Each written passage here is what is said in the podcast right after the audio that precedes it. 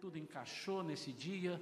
Então, Senhor, assim como nós temos feito com os demais pregadores, nós entregamos o cajado agora para a tua serva, para que ela, Senhor, é, terminando, possa orar pelas pessoas, está com autoridade e autorização para isso. Senhor, traga-nos uma palavra, aquela que nós precisamos, não aquela que queremos, mas aquela que nós precisamos, no nome santo de Jesus. Amém. Glória a Deus. Amém ou não amém? Para testar o microfone, amém.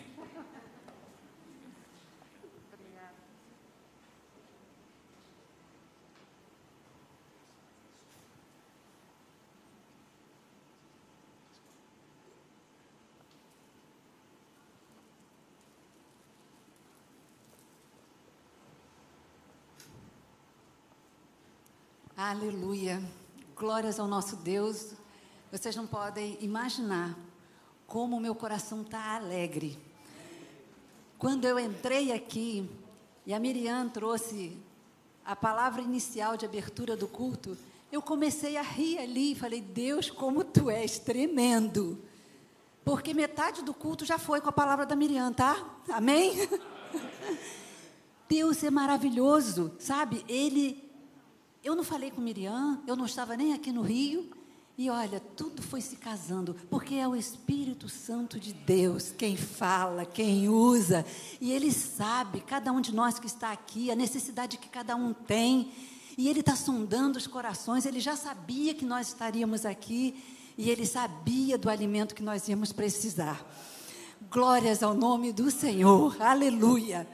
Eu queria convidar você a ficar de pé. Para que nós pudéssemos, em reverência à palavra de Deus, ler os textos. Eu queria pedir para o nosso irmão Marcelo colocar aqui os textos.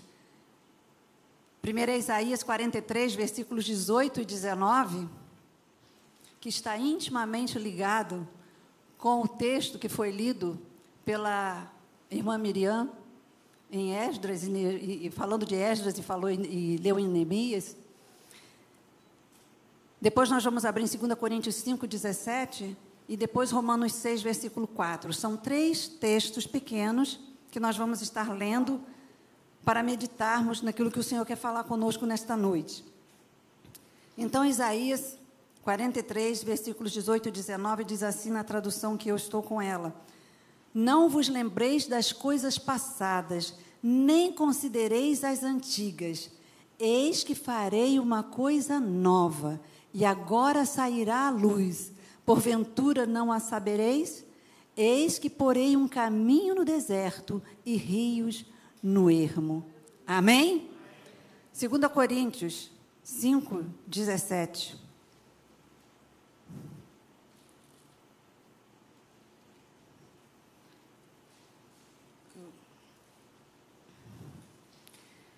É um versículo que nós devemos tê-lo de cor, mas nós vamos abrir a palavra e ler.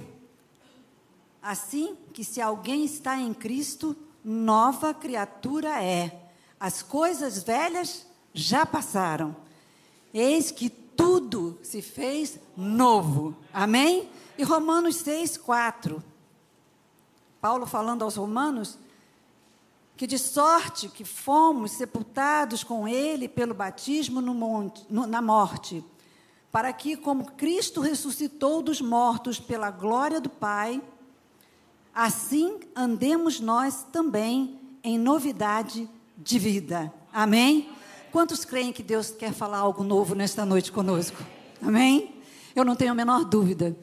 Não tenho a menor dúvida que algo novo vai acontecer. Algo novo Deus tem para nós. Amém? Vamos orar mais uma vez. Paizinho querido, eu louvo e bendigo o teu nome pelo privilégio, Deus, de estar sendo instrumento teu nesta noite, ó Pai. Que o Senhor possa me usar com a tua unção, Senhor, com a tua autoridade, com o teu poder, para que, ó Pai, o que sair da minha boca possa alcançar os corações, ó Pai. Em nome de Jesus. E que o Senhor possa fazer algo, Senhor, novo em cada coração nesta noite. E a partir desta noite, no nome de Jesus. Amém. Amém. Quem é que não gosta de novidade? Eu gosto muito de novidade. E eu tenho uma neta que ela diz assim para mim: me conta as coisas, eu gosto de saber das novidades. E ela só tem oito aninhos. E ela diz: me conta as coisas, eu gosto de saber das novidades. Eu digo: como é que uma criança de oito anos está interessada em saber de novidades? Mas olha, isso é próprio do ser humano. O ser humano tem essa necessidade de experimentar algo novo. Eu sei que tanto as meninas aqui, jovens há mais tempo, e aquelas há menos tempo, gostam de quando ouvem falar de que abriu uma loja nova no shopping. Todo mundo corre para lá, né? Ou só sou eu? Eu gosto de saber que loja é essa, o que ela está vendendo. Tem a ver com o meu estilo? E os meninos, os mais jovens, né? E os jovens há mais tempo, também gostam. Eles ficam atentos, não em lojas, né? Isso é coisa da mulher. Mas eles ficam vendo os carros que são lançados, os carros novos, as tecnologias novas no mercado, querem saber mais a respeito. Nós somos aguçados pelo que é novo, pela novidade. Nós queremos experimentar as coisas novas. Um restaurante novo, nossa, fechou tanto restaurante nessa pandemia, mas abriram tantos outros e a gente ficou curioso, querendo conhecer, experimentar um novo sabor. É próprio do ser humano. Só que essas novidades que a gente busca no dia a dia, que o mundo nos oferece, nos proporciona, elas não têm o poder de nos sustentar nessa novidade por muito tempo. Logo, logo, aquela novidade perde o sentido. Já não é mais nova assim. Mesmo porque a cada dia surge um produto novo, uma loja nova, né? Então essas novidades não podem nos fazer felizes por muito tempo, porque elas são passageiras, elas são transitórias. Mas há uma coisa que é sempre novo, todo o tempo. É o evangelho do Senhor Jesus ele é chamado de boas novas. E ela, essa palavra do Evangelho, ela é boas novas todos os dias. Ela não envelhece, ela não tem que ser renovada, ela só precisa ser ouvida e crida, e ela vai fazer exatamente aquilo que ela diz. Ela diz que se alguém está em Cristo, nova criatura é. E as coisas velhas passaram. E passaram mesmo, embora muitas vezes a gente fique agarrado no passado. Mas Deus quer fazer com que a gente entenda que é preciso deixar o passado no passado. Por esse texto que nós lemos de Isaías, que é no qual, no, no qual nós vamos nos. É, nós vamos permanecer mais tempo nele, tá? É através dele que o Senhor vai falar conosco. Então, quando a gente ouve o Evangelho de Jesus e a gente recebe a palavra, a salvação que há em Jesus, nós inauguramos ali um tempo novo na nossa vida. Nós passamos a ter um Senhor novo. Antes nós éramos escravos do pecado, Satanás nos prendia nos nossos pecados. Nós às vezes queríamos fazer diferente, mas não encontrávamos forças para fazer diferente. Mas o Senhor, quando nós temos um encontro real e verdadeiro com Ele, Ele nos liberta, Ele nos traz das trevas para a Sua maravilhosa luz. Ele nos faz também ser novas pessoas, nova criação. Por isso que ele diz: se alguém está em Cristo, nova criatura é. Deus não prometeu, Jesus não prometeu melhorar a nossa vida. Não. Ele prometeu fazer novo, fazer algo novo, fazer uma pessoa nova. Amém? Quantos querem ser uma pessoa nova em Cristo Jesus? Aleluia. Quantos de nós já não tem questionado a Deus que apesar de estarmos na casa do Senhor, vivendo o novo de Deus, pelo menos teoricamente, muita gente vive teoricamente o novo de Deus. Está dentro da casa de Deus, mas vivendo do mesmo jeito de sempre continua falando mentiras, continua desprezando pessoas, continua duvidando. Então, essas coisas precisam ser deixadas de lado na nossa vida. Eu tinha dito aqui, e eu anotei, ele nos dá uma nova família, ele nos dá uma nova condição, as coisas que estão fora de lugar, Ele vai colocar no lugar nas nossas vidas. Olha para o lado, olha para o seu lado. Você não é sozinho. Eu não sou sozinho. Ele nos colocou numa família, uma nova família, a família de Deus. Você pode não ter pai, mãe, irmãos, Pode não ter ninguém na vida, mas você não está sozinho. A partir do momento que você tem Jesus, você tem o Espírito Santo de Deus e você tem uma família de Deus, onde você pode se confraternizar, onde você pode é, é, é, entrar, onde você pode compartilhar das coisas que Deus faz na sua vida, das necessidades que você tenha. Então, isso é novidade de Deus na nossa vida. O novo de Deus é algo que nós não somente desejamos, não. Nós desejamos e precisamos. Não somente numa área da nossa vida, mas em todas as áreas da nossa vida. Por que será que algumas coisas nunca mudam na nossa vida? Quando Deus colocou no meu coração a palavra que teria para hoje, a primeira pergunta que eu fiz para Deus foi: Deus, como eu posso falar de uma novidade, de algo novo, se eu tenho coisas velhas na minha vida? Eu quero viver algo novo, Senhor. Eu não quero fazer um discurso para os meus irmãos. Eu quero verdadeiramente falar daquilo que eu tenho visto e daquilo que eu tenho vivido contigo. Essa palavra precisa ser real, precisa ser verdadeira em mim, para que a partir de mim você receba essa palavra e saiba que ela realmente é verdadeira. Às vezes a gente pensa que porque o nosso Deus é um Deus que é o mesmo ontem, hoje e será eternamente, a gente pensa que Deus é um Deus de fazer as mesmas coisas do mesmo jeito sempre. Que Ele é um Deus de mesmice, que Ele é um Deus repetitivo, ou então que Ele hoje já não é o Deus que a palavra de Deus conta que Ele é, um Deus que fez história e é um Deus que continua fazendo a história. Eu quero dizer para você, o nosso Deus ele é o mesmo, sim, ontem, hoje, será eternamente. E esse mesmo é o caráter de Deus que é imutável. É a consistência e a firmeza desse caráter. Deus não muda quem ele é e Deus não muda o que ele fala.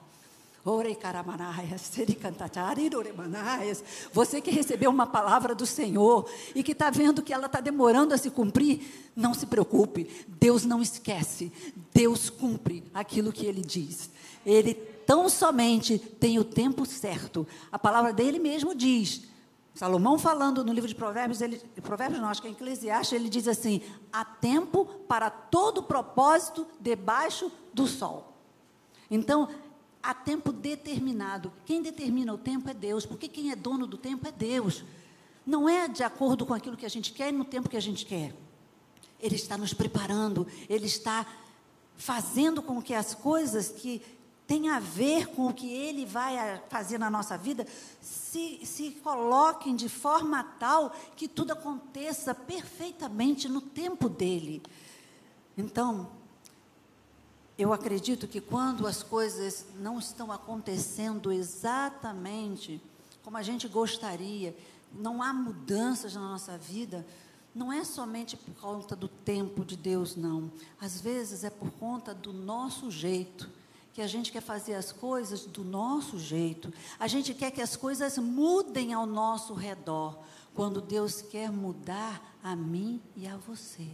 Ele quer mudar dentro de nós mas a gente fica querendo que o marido mude, que as pessoas à nossa volta mudem, que na igreja as coisas mudem. Mas eu não preciso mudar. Eu estou perfeito, está tudo certo comigo. O que está errado é o que está na minha volta. Essas coisas que precisam mudar. E é por isso que as coisas não acontecem. Porque eu acho que o que tem que mudar é o que está no meu entorno. Quando Deus quer mudar, o meu interior e o seu. E quando ele fizer essas mudanças, essas mudanças vão refletir ao nosso redor, nas pessoas com quem nós nos relacionamos, no, ambi no ambiente onde nós estamos. É isso que Deus quer fazer. De repente não está havendo mudança, você está questionando a Deus porque não muda. É porque de repente está faltando um pouquinho de esforço nosso para dizer para Deus: Deus, muda o que for preciso em mim e a partir de mim. Amém? Amém? Então, viver o novo de Deus é uma questão de escolha. É uma questão de escolha. Às vezes as coisas dão errado em nossas vidas porque a gente faz do, mesmo, do, nosso jeito, esperando o novo acontecer no nosso entorno, e também diante das situações. Eu tenho percebido, por exemplo, e foi falado isso aqui no momento da oração, que muitas pessoas estão abatidas, desanimadas, estão tristes. Claro, nós estamos vivendo um momento muito difícil, mas quantos de nós fica achando que ah, isso aqui não tem jeito, não, não tem como mudar? Isso aqui é complicado demais, é difícil demais.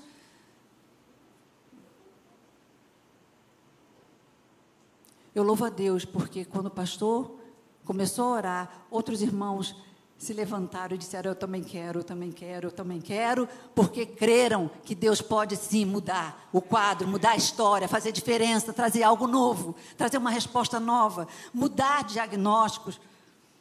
Deus pode. E quem creu, vai ver. Porque Deus diz que para Ele não há impossíveis. Quem crê no impossível, vê os milagres de Deus acontecendo. Amém? Então, há muitas lutas, sim. Há muitas dificuldades. Tem muita gente morrendo, a gente está perdendo muitas pessoas. E eu fico, às vezes, perplexa com o quadro que se avizinha assim, diante de nós. Mas eu sei que Deus está no controle e Ele está fazendo o melhor o melhor. Creiamos nisso. Por mais que não entendamos, nós queremos somente saber que Deus está no controle e que Ele está fazendo algo novo. Amém? Então, Jeremias, ele mesmo diz, que lá em Lamentações capítulo 3, versículo 22, ele diz que as misericórdias do Senhor são novas a cada manhã. Tem uma tradução que diz que elas se renovam a cada manhã. A, a, palavra renovar dá um sentido de que ficou velho, né? Precisa de uma repaginagem, precisa de uma mudança. Mas a palavra de Deus, ela não se renova, ela é nova a cada manhã. Você pode ler o mesmo versículo trocentas vezes.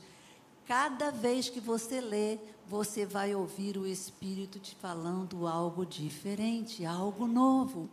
Às vezes você vai ler um versículo que já leu tantas vezes e aí de repente salta aos seus olhos e você diz: Nossa, eu não tinha visto isso antes. Como assim? Esse é o nosso Deus. A palavra dele é nova a cada manhã. As misericórdias dele são novas a cada manhã. Eu vi então que Deus gosta de coisas novas. Por isso, Ele sempre nos dá novas oportunidades. O ser humano precisa do novo, que gera bem-estar e expectativa. E aí Deus proporciona essas oportunidades. E esse momento é dele, como eu já falei. Tudo é determinado por Ele. Eu creio que, como Ele é o Senhor do tempo, e Ele me falou para falar sobre algo novo nesta noite, dizer que Ele é um Deus que é o mesmo sempre, mas que não é um Deus de mesmice, que ele faz coisas novas todos os dias, ele faz coisas diferentes todos os dias, ele não muda quem ele é, nem o que ele diz, mas ele muda a forma como ele faz. No texto então que nós lemos, Deus diz ao seu povo que ele está fazendo uma coisa nova. Eis que eu estou fazendo uma coisa completamente nova. Isaías 43, vamos voltar lá para ele. Diz assim: ó, Não vos lembreis das coisas passadas, nem considereis as antigas. Eis que farei uma coisa nova, e agora sairá à luz. Porventura não a sabereis? Você sabia que essas palavras de Deus aqui, através de Isaías, foram ditas, foram profetizadas 200 anos antes delas acontecerem. Você sabia disso? Isaías profetizou ao reino do norte e ao reino do sul, 200 anos antes do cativeiro babilônico acontecer. Deus já estava dizendo para o povo o que ia acontecer com aquele povo, porque aquele povo estava cada dia mais se afastando do seu Deus, ignorando que Ele era o Senhor. E se você ler esse capítulo 43, você vai ver Deus falando para o povo: Eu, eu sou o Senhor, e fora de mim não há Salvador, porque o povo estava buscando outros deuses, o povo estava se voltando para aqueles que não pode ajudar, que não pode salvar, que não pode fazer nada. E quantas das vezes nós buscamos também outros deuses? Às vezes nós não nos prostramos, nem buscamos o santo isso, o santo aquilo, mas a gente confia que o fulano, o beltrano, o ciclano é que vai poder ajudar e mudar a minha história.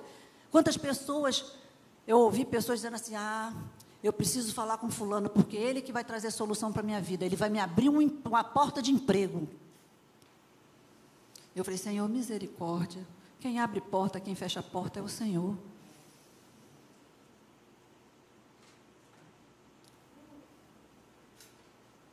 E aí, esse o contexto do, de, de, de Isaías está falando aqui de algo que Deus ia fazer diferente. Ele ia manter a palavra dele, porque ele fez uma promessa lá em Gênesis, quando ele tirou Adão, a, Abraão da sua casa e da sua parentela e mandou ele ir para um lugar que ele não sabia nem para que lado era.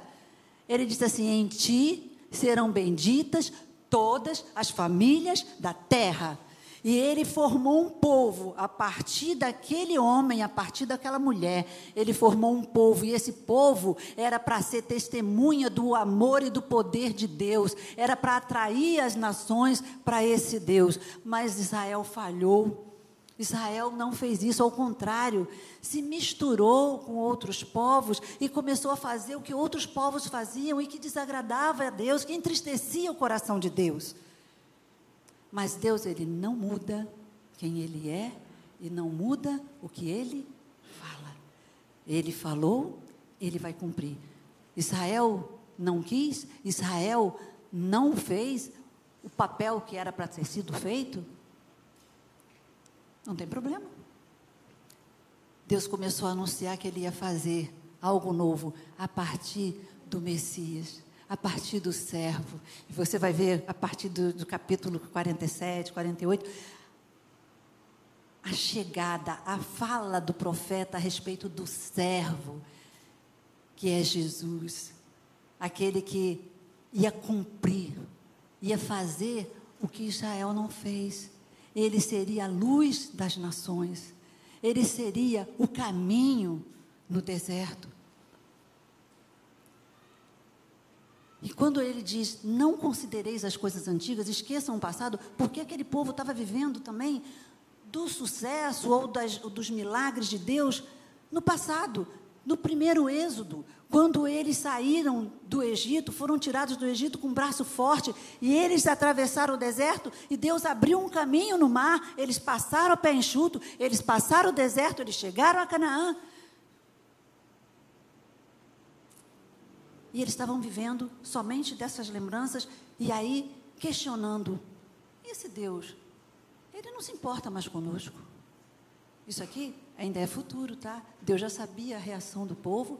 Isaías já estava falando como é que o povo se comportaria. Ele duvidaria que Deus seria o mesmo Deus poderoso que sempre foi. Se voltaria para outros deuses, os deuses babilônicos. Mas ele disse: Olha, não obstante vocês façam tudo isso, eu sou o Senhor. Fora de mim não há Salvador. E eu, Horerebaraia, Zerebaraia, já tenho um novo. Eu já tenho um novo que vai fazer a minha vontade. Orecanamanaias, o Messias prometido viria e não abençoaria somente a Israel, não. Aqui está falando não somente da vinda do Messias, mas está falando já do milênio, quando o Senhor vai reinar e ele vai reunir todos os povos, não somente Israel, mas todas as pessoas que tiveram o Senhor Jesus como seu Senhor e seu Salvador, elas vão estar com o Senhor no reino milenar. Então, há uma promessa que continua de pé. Eu vou abençoar todos os povos. Vocês não foram testemunha do meu amor, da minha graça, mas o meu servo, ele fará isso. O Senhor Jesus abriu mão da sua glória, desceu à terra, se fez homem, passou por todas as situações que o ser humano pode passar, foi tentado em todas as áreas que nós somos tentados. E ele não pecou, ele fez uma escolha de obedecer e de viver o novo de Deus para a humanidade. Aleluia, aleluia. Então, nesse texto, quando eu estava lendo, eu vi que tem pelo menos três ações práticas para nós vivermos o novo de Deus na nossa vida. Vamos trazer essa novidade para nós hoje. Não vos lembreis das coisas passadas, nem considereis as antigas. Sabe por quê? Deus estava falando aqui de um novo êxodo. Estava falando desse cativeiro babilônico e que eles iam voltar para a terra dele. E a coisa maravilhosa que Deus fez foi levantar Ciro, que não tinha nada a ver, e chamou Ciro de meu servo, e não tinha nada a ver de ser servo do Senhor. Mas ele serviu aos propósitos de Deus, para que o povo pudesse retornar. E aí temos Esdras e Neemias na reparação, na reconstrução dos muros, né? E, informar de novo aquele povo, fazer de novo aquele povo ser nação. A construção do novo templo. Nós vamos ver o desenrolar disso aqui. Até a vinda do Messias, que se constitui no novo caminho de Deus. É o caminho no deserto. Que deserto? deserto das nossas vidas. Ele é o único caminho que nos conduz de volta ao Pai, que nos leva de volta para casa, que nos faz estar na terra prometida, na Canaã celestial. E aquele que tem Jesus, que recebe o sacrifício de Jesus ali na cruz, a palavra de Deus diz que do seu interior fluem rios de águas vivas, aleluia. Mata a nossa sede, nos sacia. Glórias ao Senhor. De Manaias, você que está com sede nesta noite de algo novo na sua vida, Deus quer te dar desses rios de águas vivas. Não tenha medo, sabe? Saia da sua zona de conforto. Saia da mesmice. Saia da condição de estar preso naquilo que você já viveu e que foi bom ou que não foi bom. Não importa, é passado, acabou, passou, deixa ir embora.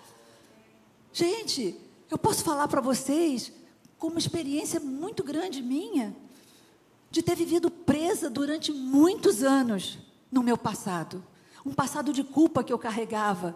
E eu nunca podia aceitar que eu pudesse ser instrumento nas mãos de Deus, porque um dia eu entristeci a Deus, um dia eu fiz alguma coisa que não agradou a Deus. Mas quantos de nós aqui não tem algo para se arrepender? Quantos de nós não tem a vida marcada por alguma escolha que não foi a melhor que fizemos? E aí vamos ficar presos? Vamos ficar nos culpando a vida toda? Mas aí o Senhor me tratou, me tratou pela palavra. 1 João 1,9. Se confessarmos os nossos pecados, Ele é fiel e justo para nos perdoar os pecados e nos purificar de toda injustiça. Então o diabo não tem mais direito a partir do momento que confessa o pecado e deixa. O diabo não tem mais autoridade para dizer assim, ó, você não pode estar aí, porque você fez isso, fez aquilo, fez aquilo outro. Não. Enquanto ele apontar um dedo para você, olha quantos tem apontado para ele. Quando ele falar para você do seu passado, de coisas que você pode até se envergonhar, se entristecer, lembra para ele do futuro dele. O meu passado, o Senhor apagou. O sangue de Jesus é poderoso para apagar os nossos pecados e lançar no mar do esquecimento. Então, quem sou eu para ficar trazendo lá, indo pescar esse pecado de novo? E ficar vivendo em função dele? E fazer a vontade do diabo, de ficar paralisada e não ser instrumento nas mãos de Deus? Eu não tenho esse direito. Eu preciso receber o perdão de Deus e eu preciso me perdoar e abandonar, deixar para trás. O, peca... o passado só deve ser como a gente faz quando dirige. Você, quando está na estrada, você de vez em quando tem que olhar para o retrovisor, né? Para ver o que está vindo atrás de você, para evitar algum problema. Porque se você vai fazer uma ultrapassagem, alguma coisa, você tem que olhar para o retrovisor. A mesma coisa, o seu passado, você só deve olhar para ele para você não repetir as mesmas coisas ou para alertar você para algum problema. Você não deve botar uma cadeira e descansar lá no seu passado, não. Tenha sido ele bom ou ruim. Tem gente que fica assim: ah, quando eu era criança pequena, lá não sei aonde, eu tive um problema assim, assim, e Deus fez isso e isso por mim. Tem gente que conta o mesmo testemunho a vida inteira. Não tem algo novo para contar. Mas Deus não é Deus de passado. Deus é Deus do presente e do futuro. O futuro não é um tempo. Não. O futuro é um lugar. Você já fez coaching? Quem fez coaching aqui? Eu já fiz coaching. Por conta de, de questões profissionais. E a primeira pergunta que ele me fez foi: onde você quer estar daqui a 10 anos? Então, onde é uma pergunta de quê? De lugar. Onde eu quero estar é um lugar. Daqui a 10 anos é o tempo. Então o tempo, ele não é o tempo simplesmente. Ele é um lugar. O futuro é um lugar. Onde você vai querer estar. Deus é Deus do futuro e é Deus do presente. Ele está dizendo que Ele está fazendo. É uma ação presente e uma ação contínua. Ele está fazendo algo novo. E aí é interessante, é, eu gostava muito de ler é, Miles e a gente teve aqui alguns estudos baseados nos livros dele a respeito do reino, que ele foi um estudioso do reino de Deus. E ele é um, um teólogo, um filósofo, um conferencista dos nossos dias, do nosso tempo. Ele morreu agora em 2014. E ele dizia que Deus não começa nada novo antes de terminar. Não é doido isso? Não é doido? Para mim, para você, é algo novo, mas para Deus, Ele já fez. Ele só está anunciando. Olha só, foi 200 anos antes. Ele estava dizendo que ia ser. E aconteceu. Era algo novo para quem ia viver aquilo, mas Deus já sabia e já tinha solução. Quando o homem pecou, não era novidade para Deus. Ele já tinha lá na eternidade morto o cordeiro que daria vida, salvação. Se você ler Apocalipse, você vai ver em outros textos também do Novo Testamento que diz que o cordeiro foi morto antes da fundação do mundo. Antes.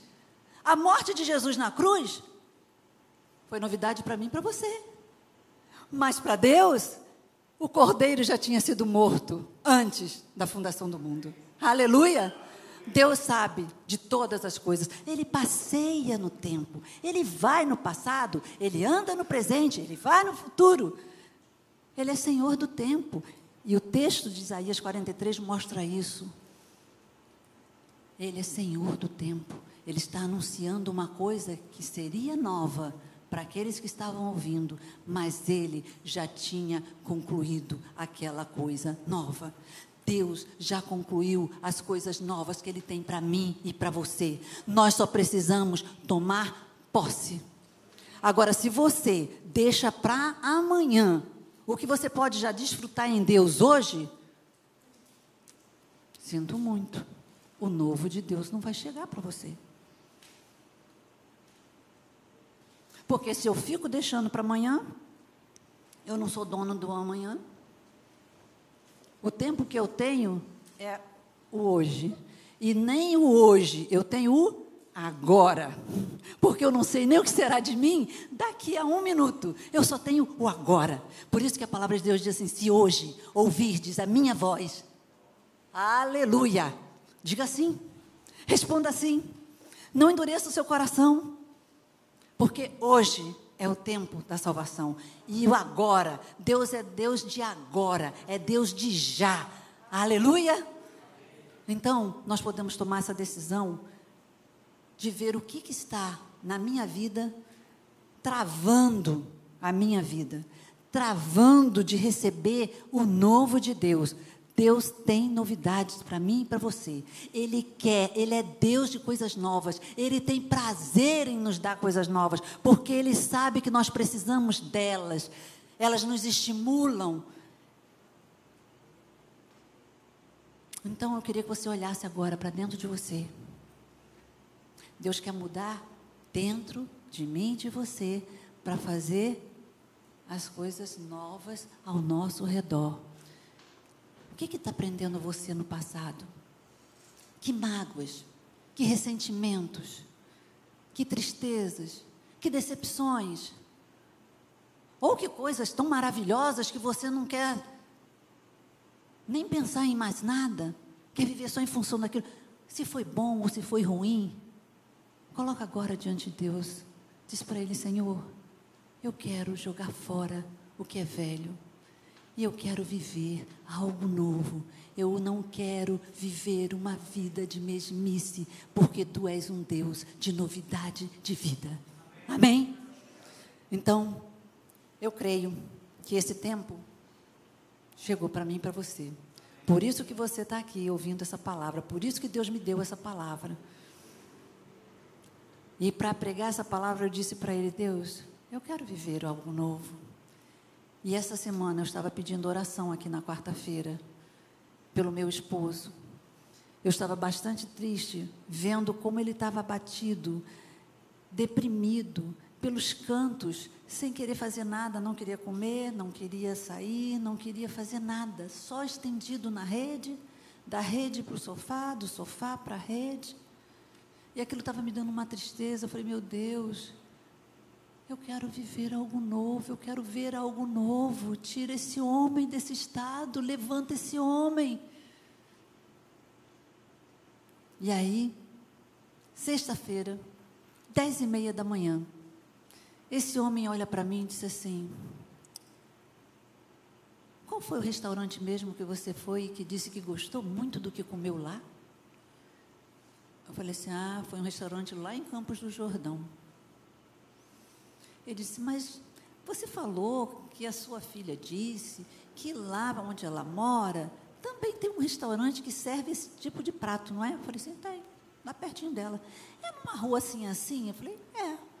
Pois é, eu passava por ali e eu ficava curioso. Vamos almoçar lá? Quatro horas e meia de viagem. Eram dez e meia da manhã. Eu falei, almoçar lá? Eu falei, assim, mas e aí, a gente vai fazer como? Olha a hora. Ele disse, não, a gente faz o seguinte, a gente come alguma coisa aqui em casa e a gente almoça lá amanhã. Vamos lá para São José, a gente dorme lá. Eu falei, assim, ah, não posso. Não posso porque domingo de manhã eu dou aula, de noite eu vou pregar. Aí ele fez assim. Aí a luzinha acendeu. Você não quer viver algo novo? Aí eu, peraí. Liguei para Miriam.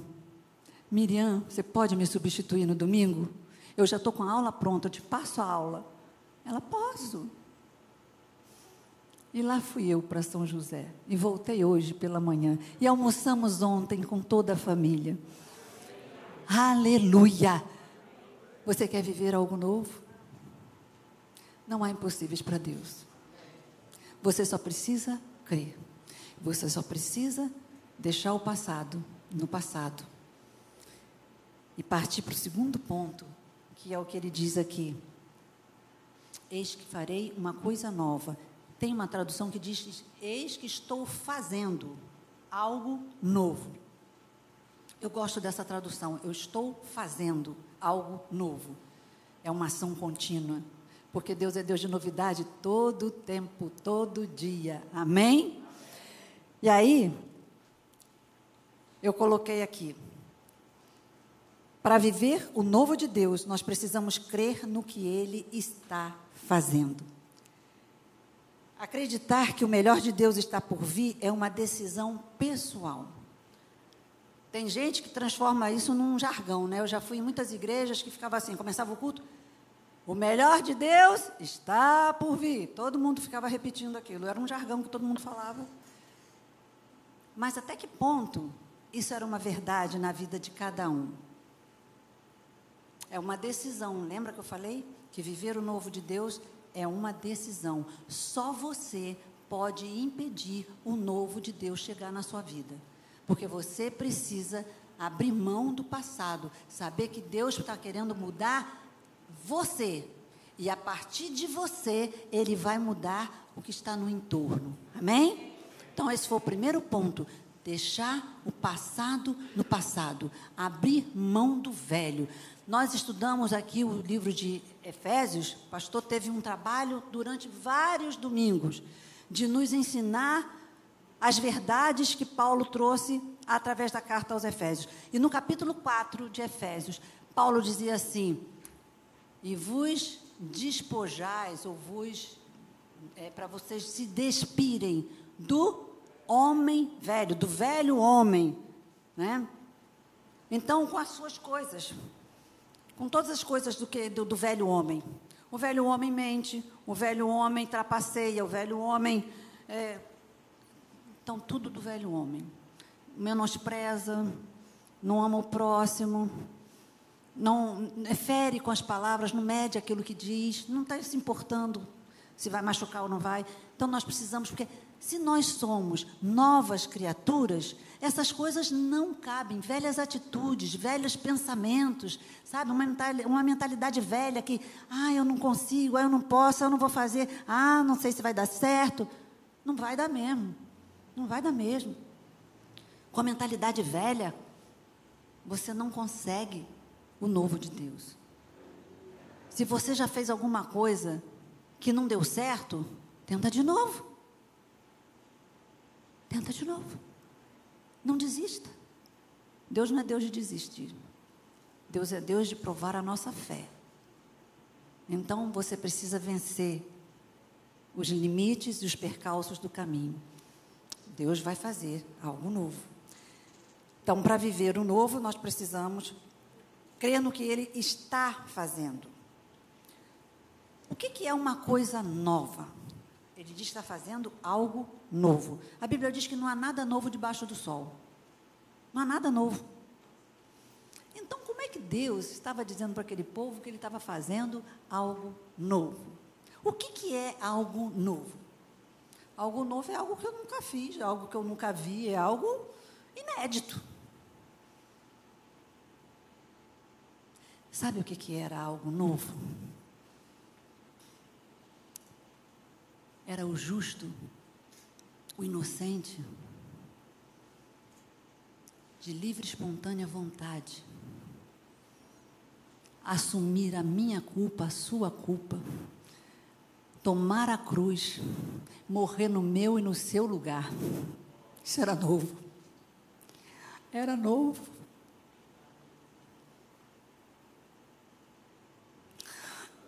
Eu não merecia, você não merecia, mas Ele quis pagar o preço dos nossos pecados.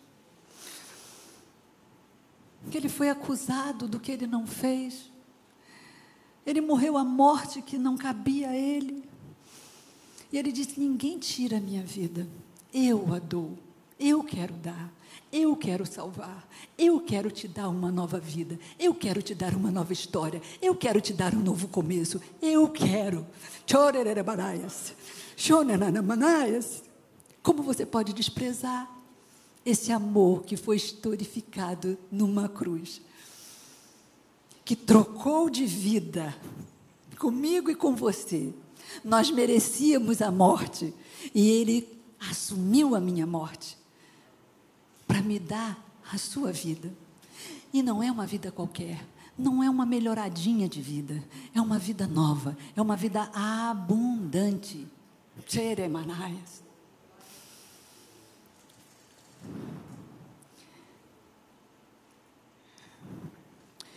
Eu estava lendo algumas coisas até para preparar essa palavra, e eu me deparei com um escritor, ele era um jornalista americano dos anos 90, o nome dele era Norman Cousins, e ele dizia que a morte não é a maior perda da vida. A maior perda da vida é o que morre dentro de nós enquanto vivemos. Olha que profundo. E aí, enquanto eu estava pensando no que era coisa nova, e eu lembrei de Jesus morrendo na cruz por mim por vocês, será algo novo. A Bíblia mesmo diz que pode ser que por alguém bom, por um amigo, alguém tivesse disposto a morrer. Mas morrer por quem estava te humilhando, te rejeitando, te esbofeteando.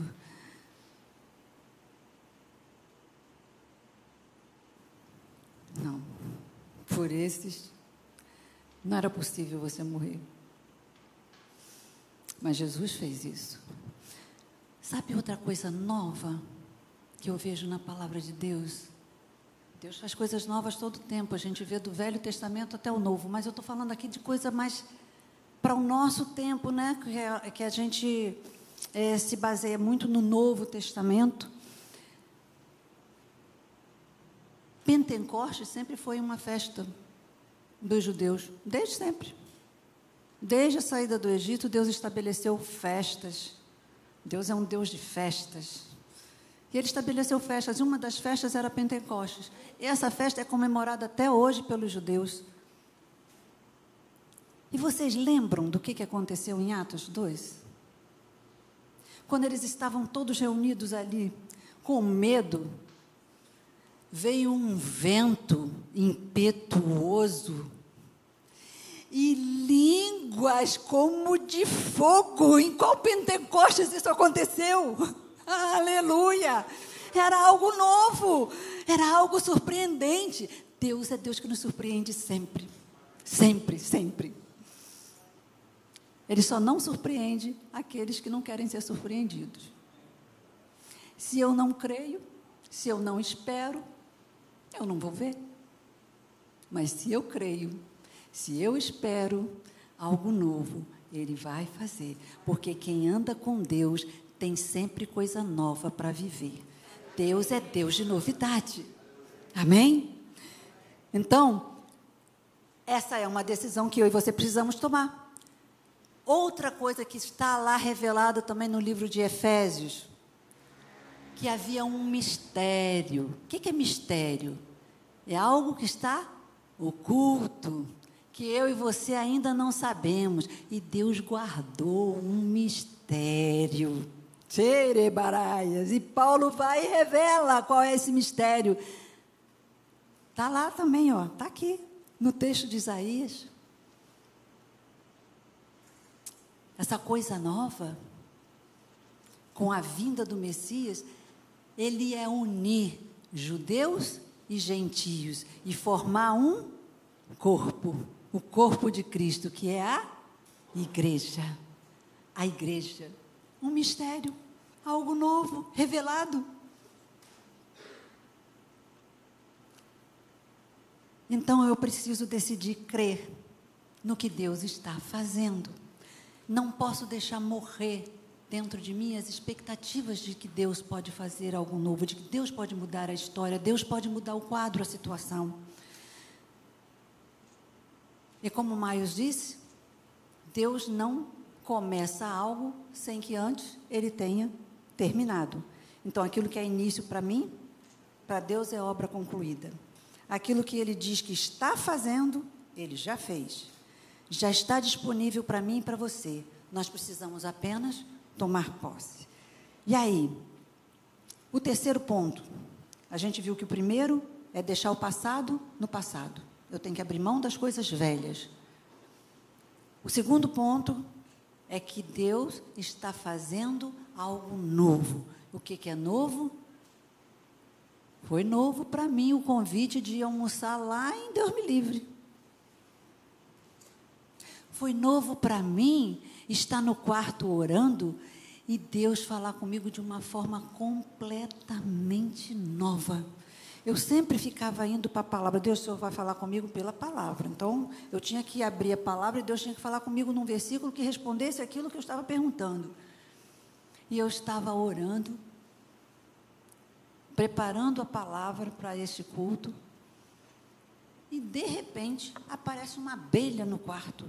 Eu, de onde veio essa abelha? A casa está toda fechada. Aí eu vi que tinha uma frechinha assim, menos de um dedo da janela. Eu não deu para essa abelha passar por aqui, por essa fresta. E aquela abelha ficava só assim, ó, rodando, rodando, sobre, sobre mim. E eu falei, meu Deus, essa abelha quer me picar. E eu fiquei, peguei uma folha e fiquei. Abri a janela, escancarei a janela e fiquei, empurrando a abelha. Nada da abelha embora. Eu falei, Senhor, é o Senhor que quer falar comigo através dessa abelha? E sabe o que, que aconteceu?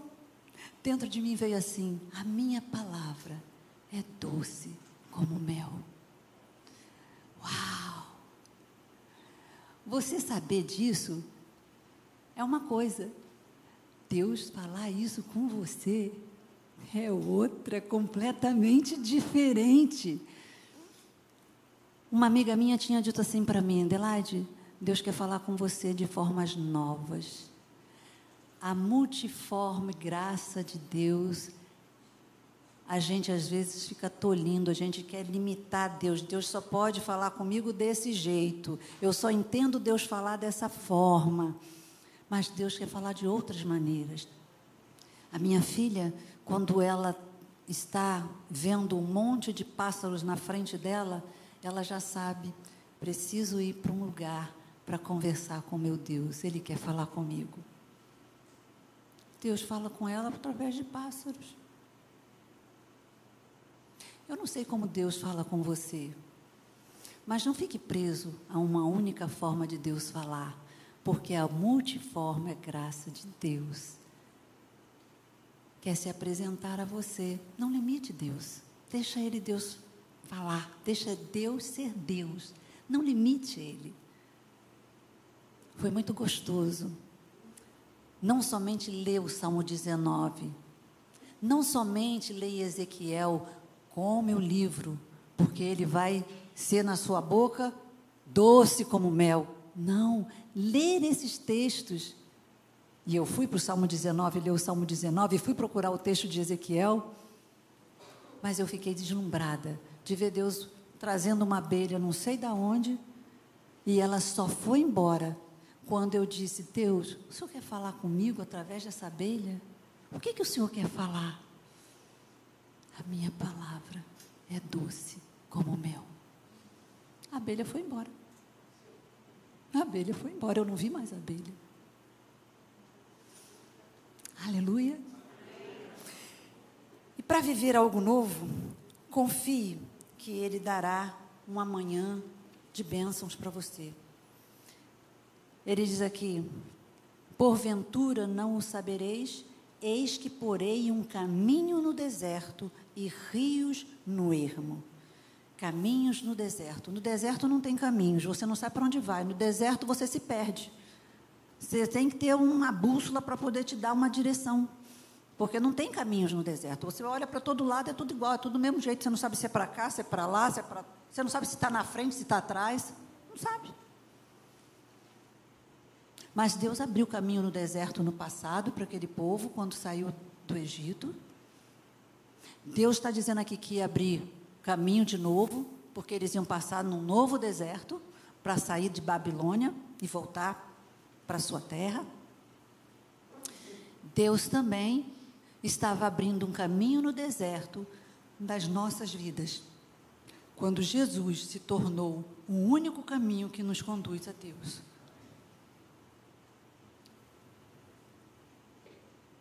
Rios no ermo. O que é ermo? É lugar abandonado. Pois é, no lugar abandonado, Deus ia fazer rios. A nossa vida pode estar no estado que for, pode estar num abandono total. Deus quer fazer fluir os rios de água viva no nosso interior. Do trono da graça há um rio que corre, que nos abençoa, que muda, que arrasta tudo que não presta da nossa vida e nos faz viver o novo de Deus. E por fim, então, a terceira parte é esta, de que Deus está fazendo algo novo, no sentido de criar um caminho e de fazer brotar água, rio no ermo. Está falando de uma vida abundante, de um novo ambiente.